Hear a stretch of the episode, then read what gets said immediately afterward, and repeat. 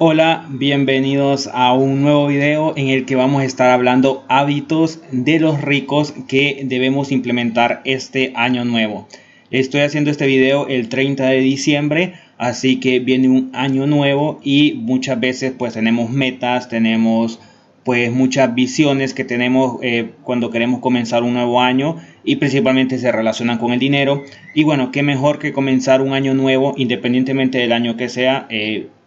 puedes comenzar un año nuevo básicamente con nuevas metas y nuevos hábitos principalmente. Y eh, qué mejor que pues eh,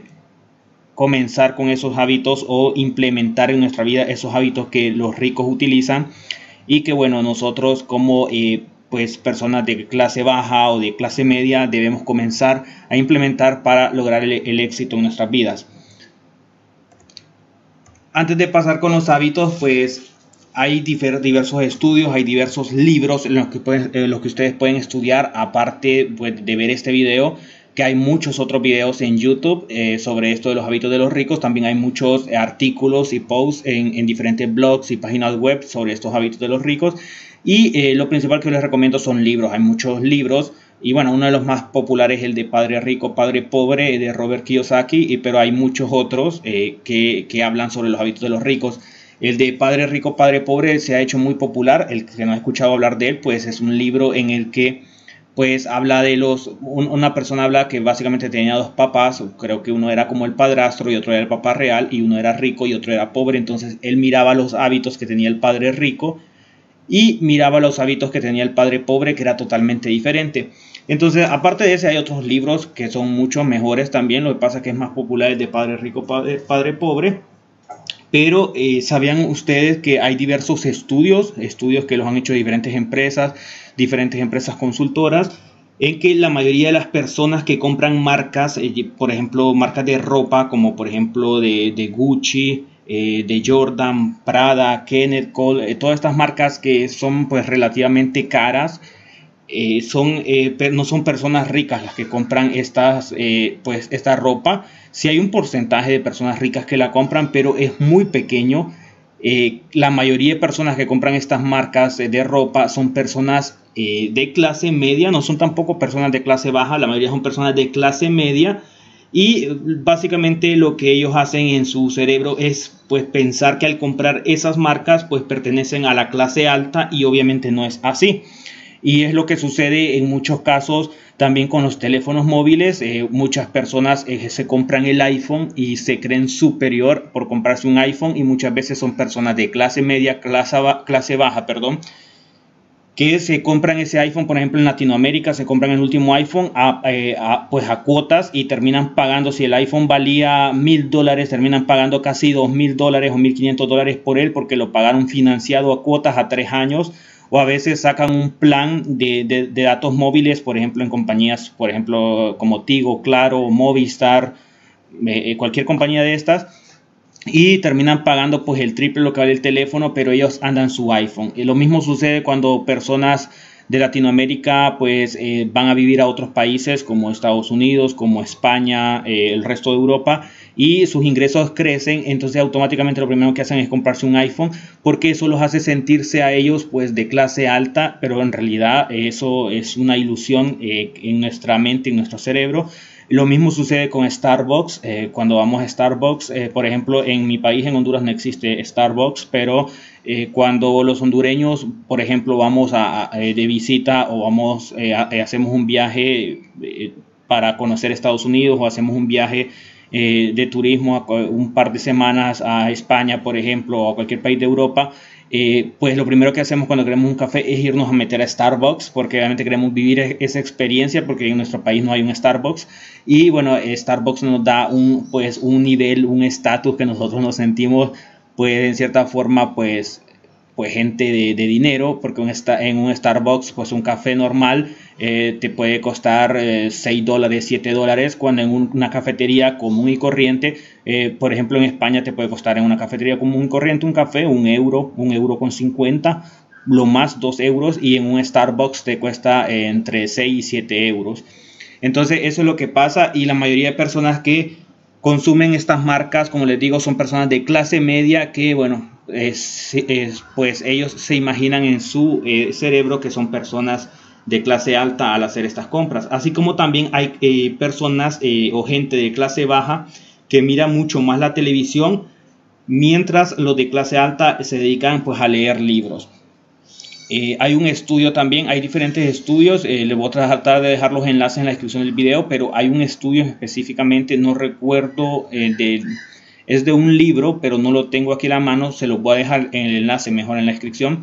pero es de un libro que salió ese estudio y es un estudio real, hecho con datos reales, que eh, aproximadamente el 78 o el 80% de las personas que miran televisión, que miran series, que miran telenovelas, son eh, personas eh, pobres, personas de clase baja y personas también en cierta forma de clase media, mientras que solo el, y el, resto de, de, de 20% restante son personas de clase media alta y de personas ricas y millonarias, solo un pequeño margen, aproximadamente del 6%, el 5%, son personas que eh, miran eh, mucho tiempo televisión.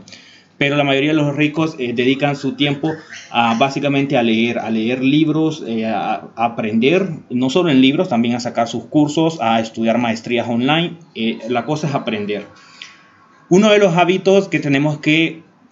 eh, aprender en este nuevo año, eh, en este caso en este nuevo año que, que, viene en dos días, que es el 2022, pero igual si ustedes están viendo este video en otro año, no importa, en el año que ustedes lo estén viendo, tienen que implementar ciertos hábitos. Y uno de los hábitos que implementan los ricos es que tienen una visión y metas, así como las empresas, eh, seguramente si ustedes han estudiado en la universidad, nos enseñan en, pues, en, algunas clases de administración de empresas que toda empresa tiene que tener una misión, una visión y, y metas y en nuestro caso también eh, como personas particulares tenemos que tener principalmente una visión y una meta. Toda empresa, eh, todo empresario exitoso o toda empresa o todo negocio que ustedes miran alrededor, cuando ustedes salen a la calle y miran un edificio de un gran corporativo o miran un gran bufete de abogados o miran el mejor restaurante de su ciudad o miran eh, la mejor empresa de diseño web o de consultoría, Todas esas empresas, todo empresario y todo negocio que ustedes miran a su alrededor comenzó con una idea y con una visión. Todo empezó con una, con, una idea en la mente de la persona, del fundador, del dueño, y eh, todo comenzó desde ahí, desde una idea, una visión y una meta. Nosotros podemos ser unas personas eh, muy inteligentes, pero si no tenemos una visión y una meta, nunca seremos exitosos. Y eso es, eh, eso es un hecho. La inteligencia, hay muchas personas y yo conozco muchas personas que son muy, muy inteligentes eh, y que simplemente nunca han tenido éxito en su vida porque pues no han tenido una visión clara, no han tenido una meta clara y han tomado decisiones pues incorrectas. Hay, personas incluso en el pues que, que se dedican a otro tipo de negocios ilícitos eh, y que son personas que cuando se dan a conocer a la, luz pública, perdón, eh, son personas que tenían un coeficiente intelectual muy bueno o personas muy inteligentes, pero que nunca pues eh, tuvieron una misión, una visión y unas metas en su vida para lograr el éxito sin necesidad de pues incurrir en otro tipo de actividad pues no legal se puede decir. Básicamente hay que obsesionarse con, esta visión que nosotros debemos que tener y eh, que eso sea nuestra prioridad cada día. O sea, que cada día nuestra prioridad, eh, nuestra pues ganas de levantarnos todos los días en la mañana, ganas de ejecutar algo, eh, que todo eso sea pues nuestra visión y nuestras metas, que eso sea una obsesión para nosotros, independientemente de lo que sea, si nosotros queremos pues eh, montar una empresa, fundar una startup eh, para personas que quieren irse a vivir a otro país, que en Latinoamérica sucede mucho eso.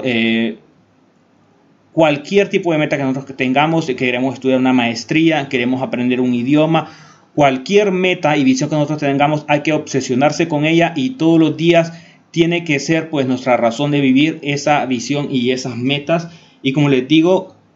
tenemos que ser unas personas disciplinadas, porque los ricos son personas disciplinadas, y eh, pues básicamente tenemos que tener esa visión y esa meta clara. Como les digo, no basta con ser inteligente, hay muchas personas muy inteligentes, muy capaces, incluso que aprenden idiomas, saben varios idiomas, y todo, pero pues, son personas que pues nunca logran el éxito, principalmente hablando a nivel financiero, porque no tienen una visión y metas claras.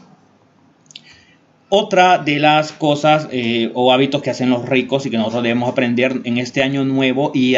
implementar estos hábitos y ejecutarlos toda la vida, básicamente es ejecutar, eh, tomar acción, hacer lo que tengamos que hacer.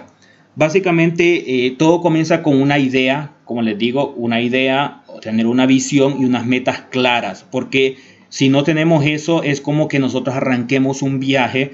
eh, por ejemplo, de una ciudad a otra, por ejemplo, de, en México, de Ciudad de México, eh, tomemos un carro y nosotros digamos, vamos para Monterrey, entonces tenemos la meta clara que nosotros vamos para Monterrey.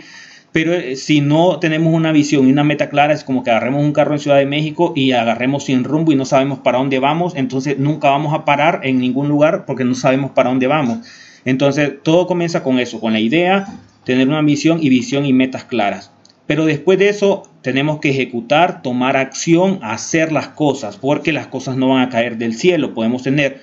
también, y yo he tenido muchas veces en mi mente, yo he tenido en mi mente muchas ideas de negocio, yo he tenido en mi mente cómo hacer una, pues una idea de negocio para hacer una startup o una aplicación o lo que sea, pero mientras yo no lo lleve a cabo, no lo ejecute y no lo haga, o sea, eso va a quedar solo en mi cabeza. Entonces tenemos que hacer eso. Muchas veces nosotros tenemos las ideas y las ganas, pero no tomamos acción, o sea, no hacemos las cosas y no llevamos a cabo los planes que nosotros tenemos. Y muchas veces eso es por miedo al fracaso, por miedo a fracasar o por otras muchas circunstancias, pero muchas veces por miedo al fracaso y a mí me ha pasado. Muchas veces yo intenté varias, varias cosas, e intenté eh, hacer varias cosas eh, y participé, bueno, eh, hice varias búsquedas de empleo, fui a varias entrevistas, eh, también he tenido intenciones de, o, eh, puse un negocio con, con un familiar, eh, también participé en varias, pues, en varias competencias de startups y muchas veces pues las cosas no salieron bien, salieron mal, entonces cuando esas cosas ya salen mal y fracasas, ya después tienes miedo de volver a intentar algo, de volver a hacer algo. Y básicamente el miedo al fracaso es algo que, que siempre va a pasar, o sea, nadie llega al éxito, te gradúas eh, eh, del colegio a los 18 años, vas a la universidad, a los 22 años te gradúas de la universidad y puff, pones el primer negocio y, eres exitoso. Eso nunca va a pasar. Siempre toda persona detrás de ellos pues hay un fracaso y basta con ver muchas eh, películas biográficas de diferentes personas, líderes o, o, grandes millonarios a nivel mundial, en los que esas personas básicamente tuvieron muchos fracasos en su vida. Ustedes pueden ver, por ejemplo, la película de McDonald's, que cuenta la historia de McDonald's, que la persona que llevó a cabo y hizo McDonald's, lo que hoy es en día, es una persona que no fue el fundador. Los fundadores fueron los hermanos McDonald's y después, bueno, esta persona les terminó quitando la empresa, pero él fue el que la hizo crecer a nivel mundial y él tenía aproximadamente como 53 años y antes de eso él era un vendedor pésimo, eh, vendía batidoras y muchas cosas así y, bueno, la cosa que era un pésimo vendedor, no le vendía nada a nadie. Eh, también está la historia del capitán eh, Sanders, el fundador de Kentucky, que logró el éxito cuando fundó Kentucky a los 65 años y antes de eso tuvo miles de fracasos. Entonces esas son las cosas con las que los ricos aprenden a vivir y los ricos le van perdiendo el miedo al fracaso, porque los fracasos son lecciones de vida y son cosas que siempre te van a pasar y los ricos literalmente pues no, no le tienen miedo al fracaso porque obviamente antes de eso han fracasado muchas veces. Otro hábito que nosotros debemos eh, pues implementar en este, en este nuevo año pues son las relaciones personales y profesionales. Los ricos son expertos en, en relaciones con personas y pues ya que todas las personas en el mundo básicamente tenemos un talento que otras personas no lo, tienen. Y muchas veces nosotros nos preguntamos cómo los ricos logran tanto éxito eh, muchas veces en industrias en las que no son de ellos, muchas veces son personas que no estudiaron ni la universidad y les va bien. Hay veces que estudiaron en la universidad una carrera, por ejemplo, como filosofía, pero ellos son eh, empresarios de bienes raíces y les va bien. Hay veces que tienen una constructora y no son ingenieros civiles, no son arquitectos. Y muchas veces nos preguntamos cómo le va bien a esta gente en todos los campos, en todas las áreas. Y, nosotros nos preguntamos, bueno, esta gente sabe de todo, sabe de finanzas, sabe de recursos humanos, sabe de informática, sabe de construcción, eh, pero no, no es eso, sino que los ricos obviamente son personas que tratan de tener relaciones, no es que son amigos de parranda de todo el mundo, o sea, son amigos y tienen relaciones personales con diferentes personas. Ellos, tienen, ellos tratan de tener un amigo de diferentes áreas o, eh, o, industrias. Ellos tratan de tener un amigo experto en informática, un amigo experto en recursos humanos, un amigo experto en bienes raíces, un amigo experto en finanzas, eh, tener amigos doctores, tener amigos abogados. Ellos eh, siempre tratan de tener amigos en todas las industrias. Y como hay, por ejemplo, a veces, algunas personas a veces le preguntan a un rico que cómo hacen para solucionar un problema o para sobresalir en algo y ellos lo que dicen es que bueno que hay que tener el número de teléfono de la persona correcta porque como les digo los ricos no son sábelo todo no saben todo de todas las áreas o industrias y, ellos lo que hacen es pues tener el número de teléfono de un experto en una área cuando se presenta un problema para ayudarlo a resolverlo. Las personas ricas siempre necesitan de servicios que otras personas prestan y por esta razón siempre les gusta tener en eh, su círculo cercano personal eh, personas con algún tipo de talento o habilidad. Y no me, prefiero, no me refiero solo a profesionales. Si ustedes están viendo este video, eh, yo sé que tienen algún talento, incluso personas que solo, que solo estudiaron hasta la secundaria, incluso personas que solo estudiaron la escuela o primaria, que no estudiaron ni la secundaria, e incluso personas que no estudiaron nada Toda persona en este mundo tiene una habilidad. Hay mujeres que no estudiaron ni la escuela, pero son expertas en cocina, saben cocinar muy bien. Eh, por ejemplo, si ustedes no estudiaron en la secundaria, pero son, eh, saben mucho de plomería, pues un empresario, por ejemplo, de bienes raíces que vende pues condominios y tiene una torre eh, o varias torres o edificios con diferentes condominios y para vender esos condominios él necesita un plomero que obviamente haga las reparaciones o haga todos estos trabajos de plomería, tú le puedes servir como plomero. si eres una persona pues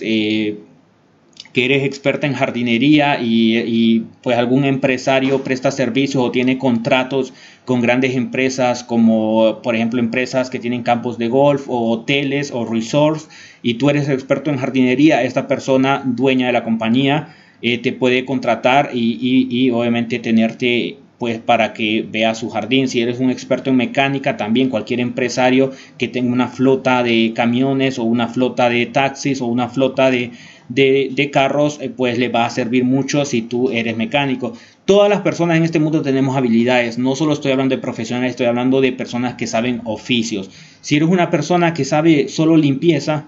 que solo sabes limpiar, pero haces muy bien tu trabajo, no necesitas, hay personas que no necesitan haber estudiado ni primaria, solo necesitan saber leer y escribir, porque para hacer limpieza lo que se necesita es, todo el mundo puede hacer limpieza en esta vida, pero, pero para ser una persona destacada necesitas hacerlo bien, con dedicación y bien hecho. Y si eres una persona que hace bien su trabajo en limpieza y un empresario que tiene, por ejemplo, hoteles, o tiene casas de playa o apartamentos cerca de la playa y los renta y quiere que una persona que le limpie eh, todos los días eh, sus habitaciones o sus apartamentos eh, te puede necesitar a ti. Entonces, por esta, por esta razón, los ricos siempre le interesa tener relaciones personales y profesionales con otras personas.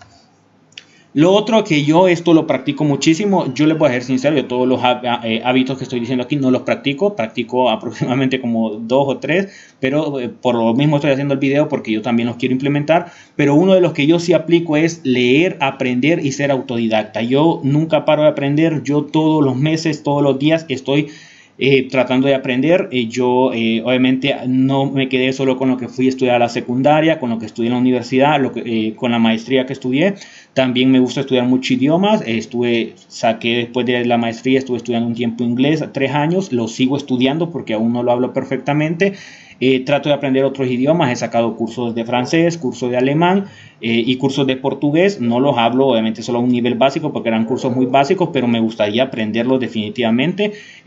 Todos los, eh, todos los meses saco cursos, eh, siempre estoy en plataformas, casi siempre cursos online y siempre los saco en, plataformas como Coursera, como Platzi, como Criana, eh, Udemy, Tutelus, LinkedIn Learning y por, supuesto en aquí mismo en, el, en YouTube. Trato de leer libros,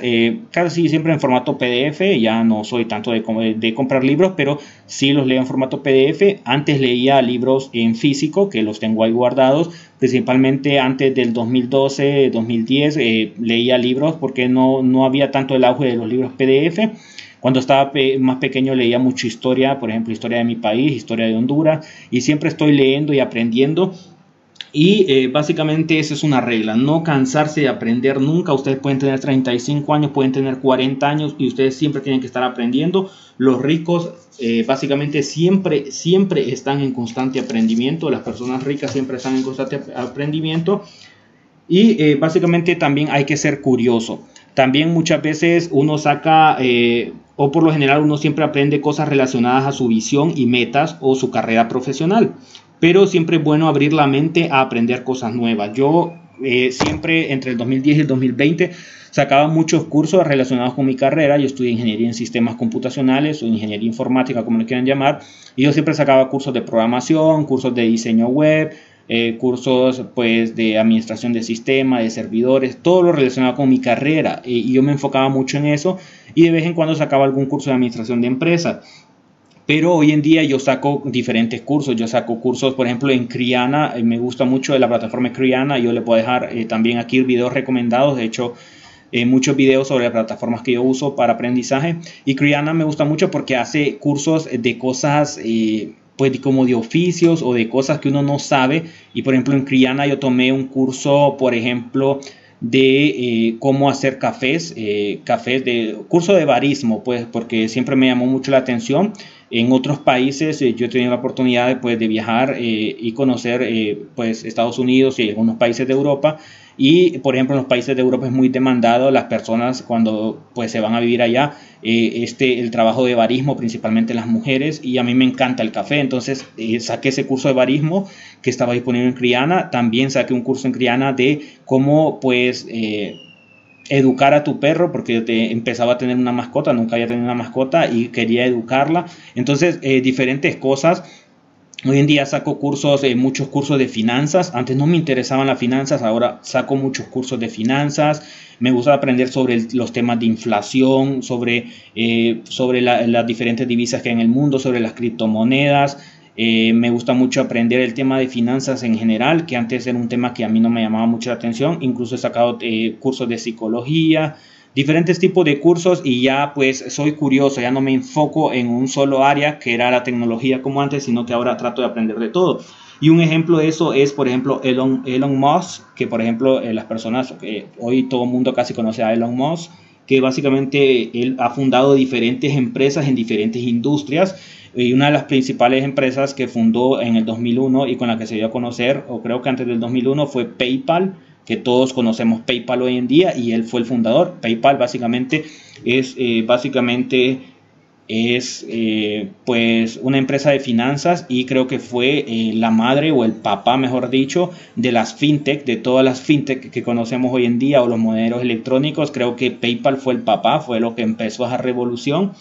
y eh, después fundó, después de PayPal, fundó, obviamente después vendió PayPal, ya no es el dueño, pero él la fundó. Y después fundó Tesla, que fue una completa revolución también con el tema de los carros eléctricos. Eh, Tesla fue el que revolucionó esa industria de los carros eléctricos y ahora también ya se olvidó un poco de Tesla y ahora está en, en SpaceX, que es otra empresa que fundó, que es de pues es pues, básicamente la principal empresa de eh, aeroespacial privada en el mundo, o sea, Aparte de la NASA, que la NASA es una empresa obviamente estatal, es una empresa, eh, la NASA es una empresa eh, aeroespacial del gobierno de Estados Unidos, pero eh, obviamente SpaceX es una empresa obviamente aeroespacial privada, que no es del gobierno de Estados Unidos, sino que la fundó Elon Musk. Entonces ustedes se fijan, tres grandes empresas en tres industrias diferentes, en el sector aeroespacial, en la industria automotriz y en las finanzas. Y todo el mundo le preguntó, en, unas entrevistas le han preguntado a Elon Musk cómo, cómo, hizo, cómo, hizo para aprender principalmente el tema aeroespacial. O sea, porque él no sabía, él nunca fue, eh, él nunca trabajó en la NASA, él no estudió nada relacionado a, pues, a cosas aeroespaciales y él contestó claro y rotundamente leyendo, leyendo, leyendo y así aprendió y es un claro ejemplo de que hay que abrirnos también y estudiar diferentes cosas, no solo el ámbito en lo que nosotros somos profesionales. Y, en el caso de que no sean profesionales, pero ustedes sepan un oficio, por ejemplo, son mecánicos, es muy bueno aprender jardinería, por ejemplo. Si ustedes son jardineros, o, son mujeres y, son, por ejemplo, trabajan en limpieza, en una empresa de limpieza, es muy bueno también aprender otras cosas, a sacar cursos de cocina, eh, sacar cursos, eh, por ejemplo, de barismo, como les mencioné, es muy importante. Ese es un tema muy importante y me expandí un poco en este hábito porque yo lo aplico al 100%. Yo siempre estoy leyendo y siempre estoy aprendiendo, sacando cursos online en diferentes plataformas y en YouTube también. Y la otra es manejar la suerte. Esto no, no, lo hago tanto yo, pero me llamó la atención. Estuve estudiando un poco. Obviamente esto no es algo que yo me lo invento. Obviamente yo antes de hacer este video, obviamente investigué en internet. Eh, vi diferentes artículos, eh, leí algunos libros eh, que hablan sobre los hábitos de los ricos y miré algunos videos también en, en, en, tanto en Vimeo como aquí en YouTube sobre estos hábitos de los ricos. Y uno de ellos es esto, y yo nunca lo había pues visto así, pero la verdad que sí, así es, así lo hacen los ricos, es manejar la suerte y tenerla a su favor. La suerte muchas veces también acompaña el éxito, pero hay que saberla manejar. Y el tema de la suerte, eh, pues es un tema que la suerte muchas veces la gente lo toma como palos mediocres. Porque incluso en mi país hay veces que cuando alguien va a un nuevo trabajo o va a comenzar un nuevo negocio o va para un examen, uno hay veces que le dice suerte a la persona uno quiere que le vaya bien. Hay mucha gente, bueno, en Honduras lo hacen, no sé, en otros países de Latinoamérica le dicen a uno, no, éxitos, porque la suerte es para los mediocres. Entonces, le dicen a uno que uno, le, uno hay que desear éxitos y no suerte, porque la suerte es para los mediocres. Pero es que hay dos tipos de suerte. Hay una suerte que se puede decir que es como una suerte aleatoria, que es una suerte que es muy difícil que te suceda, que es como la suerte de la lotería. Tú compras un ticket para la lotería y es muy difícil que te vayas a ganar la lotería la primera vez que compras la lotería. Y a lo mejor estás comprando lotería todas las semanas, todas las semanas por cinco años y te la ganas una vez, pero ya reinvertiste todo lo que había ganado. Entonces esa es la suerte aleatoria. Entonces si yo tengo un propósito en la vida y si yo me quiero ganar, por ejemplo, una beca en el extranjero y eh, yo pues tengo esa meta de ganarme una beca para estudiar, por ejemplo, en España y bueno, yo aplico con la beca del gobierno que muchas veces eso es muy difícil conseguirla, entonces yo lo estoy dejando a la suerte literalmente y eso es muy difícil que pase. Pero los ricos lo que hacen es que eh, básicamente los ricos eh, saben que la suerte es algo de probabilidades, es algo que muy poco probable que te vaya a pasar. La cosa es que los ricos eh, lo que hacen es que la aprovechan eh, cuando se presenta. Uno puede mejorar la suerte al intentar las cosas de diferentes maneras, métodos, etc. Si yo, por ejemplo, pongo el ejemplo de las becas. Si yo me quiero ganar para estudiar una beca en España y yo aplico solo con las becas del gobierno de mi país, por ejemplo, el gobierno de Honduras, y yo aplico ahí, es muy poco probable que me den esa beca. Para empezar, en el gobierno del país mío, creo que en toda Latinoamérica es así, eh, para que le den la beca uno tiene que ser activista del partido político que está en el poder eh, o ser familiar de algún, eh, de, algún, de, algún, de, algún, político que está en el poder en ese momento y si tú no tienes un conecte político no te la van a dar. Pero si yo quiero realmente irme a estudiar España becado, los ricos lo que hacen es no dejar eso a la suerte aplicando solo en una sola parte, sino que yo si quiero estudiar España aplico diferentes formas. Eh, aplico con el gobierno de mi país, aplico a la Fundación Carolina que da becas en España, aplico a, las becas de la OEA, aplico a, diferentes becas, voy a sacar préstamos al banco, eh, hablo con fundaciones, que en todos los países hay fundaciones que apoyan a, personas para estudiar en el extranjero y aplico a 7, 8 o 9 eh, diferentes formas y entonces eso lo que hace es incrementar mi suerte. Entonces ahí eh, eso es lo que hacen los ricos, incrementar las probabilidades de suerte. Al aplicar yo para una beca en 8 o 9 lugares, la suerte se me aumenta y puede ser que ahí sí me llegue la suerte y me aprueben una beca a que solo aplique en un solo lugar donde es muy difícil que me la den, principalmente en las becas del gobierno que solo se las dan a los activistas políticos y si no soy activista, pues no me la van a dar y me van a frustrar el sueño. Entonces, eh, básicamente eso es lo que hacen los ricos. Eh, básicamente de esa manera lo que hacen es que las probabilidades de suerte incrementen eh, al intentar las cosas de diferentes formas, maneras y métodos. Y otra de las cosas que a veces lo aplico yo a este método, no siempre, hay veces que desperdicio mucho el tiempo, pero los ricos manejan el tiempo de una manera increíble. Uno de los principales hábitos de los ricos es que no desperdician su tiempo. Para los ricos el tiempo es oro y para todo mundo el tiempo debería ser oro y no deberíamos desperdiciarlo, ya que el tiempo es algo que no se recupera nunca jamás y es algo que no podemos comprar. Y eso los ricos lo saben. Nosotros podemos perder dinero, perder todos nuestros ahorros, perder un millón de dólares y puede hacer que lo recuperemos, puede ser que no, pero hay formas de recuperarlo, pero el tiempo no se puede recuperar. Si yo tiro un día a la basura y no hago nada, ese día yo no lo puedo recuperar. Y, tampoco, aunque yo tenga todo el dinero del mundo, tampoco puedo comprar el tiempo. Entonces eso es algo que los ricos saben y los ricos tratan de no perder el tiempo. Y por esta razón, por este hábito, es lo que yo les dije al comienzo, que según los estudios, que les voy a dejar el enlace en la descripción para que no miren que son inventos míos,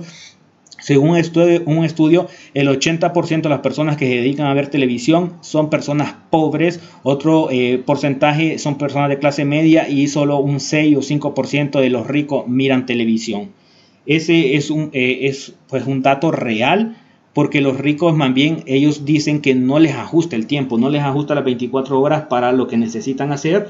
y bueno, nuestro, tiempo en, en, esta vida pues es un tiempo limitado, es un tiempo corto y las esperanzas de vida en algunos países es más corto, por ejemplo en Latinoamérica, nuestra región, eh, la esperanza de vida principalmente para los hombres es más corta que la esperanza de vida en los países europeos. Entonces, por lo mismo, no tenemos que estar desperdiciando el tiempo en redes sociales, viendo televisión, etcétera, que no nos llevará a ningún lado. No digo que no hay que tener redes sociales. Yo tengo redes sociales, muchos ricos tienen redes sociales, pero no es que vamos a pasar horas, dos horas o tres horas viendo videos en TikTok o haciendo eh, o viendo el, feed de Facebook porque eso no, nos llevará a ningún lado, nos va a entretener, pero no nos va a llevar hacia el éxito. El tiempo es algo que todos tenemos, es algo, el tiempo es algo increíble, que esto creo que este factor del, tiempo es algo, a mí de, las, de los seis hábitos que mencioné, es uno increíble, porque como les digo, eso no se recupera jamás y es algo que no podemos comprar. Y aparte, el tiempo es algo que todos en nuestra vida lo tenemos en la misma cantidad y mismas condiciones. Desde el más pobre del mundo hasta el más millonario y más rico del mundo tiene la misma cantidad de tiempo y, las, mismas 24 horas al día, los mismos 7 días a la semana, los mismos 365 días al año. Todos tenemos el mismo tiempo. Todo depende del uso que le demos. Sin importar si somos ricos o pobres, todos tenemos el mismo tiempo. Y aquí va eh, también en cómo usamos el tiempo. En Latinoamérica hay algo muy que, es muy curioso y en Honduras pasa mucho, que la gente te juzga a ti por el tiempo que tú pasas en el trabajo. Si tú eres una persona que solo trabaja, por ejemplo, eh, seis horas al día, trabajas toda la mañana y viene una persona y trabaja 12 horas en una fábrica o en una maquila, supongamos, eh, trabaja 12 horas desde las 6 de la mañana hasta las 6 de la tarde, trabaja esas 12 horas y solo porque tú trabajas 7 o 6 horas al día, entonces eh, la persona te juzga por el tiempo que tú estás trabajando en una empresa o en una fábrica o en una maquila o en una oficina y no eh, relativamente por lo que haces. Entonces eso, eso no es correcto porque tú puedes estar 12 horas en una empresa matándote, por ejemplo, matándote y matándote y eh, te van a pagar un salario mínimo al día que puede ser, por ejemplo, de 7, pongámosle de 8 o 10 dólares al día. Y una persona que emplea bien su tiempo, es estratégico, tiene su propio negocio y implementa buenas técnicas eh, de negociación y es una persona muy buen negociante, muy buen empresario, una persona que aproximadamente puede trabajar 6 días a 6 horas al día y puede ganar obviamente el doble lo que tú ganas, puede ganar hasta 150 dólares. Estoy haciendo la comparación en Latinoamérica, porque obviamente no en Estados Unidos, en Latinoamérica, y puede ganar 150 dólares al día, 120 dólares al día en su propio negocio. Y no quiere decir que porque tú trabajas en una fábrica 12 horas al día, tú eres, eh, eh, eh, tú eres mejor y tú deberías ganar más porque estás esas 12 horas trabajando que alguien que tiene su propio negocio o que es independiente o como le dicen en España autónomo y hace sus propios trabajitos y en dos trabajitos que hizo al día ya ganó el triple de la persona que trabaja 12 horas en una fábrica.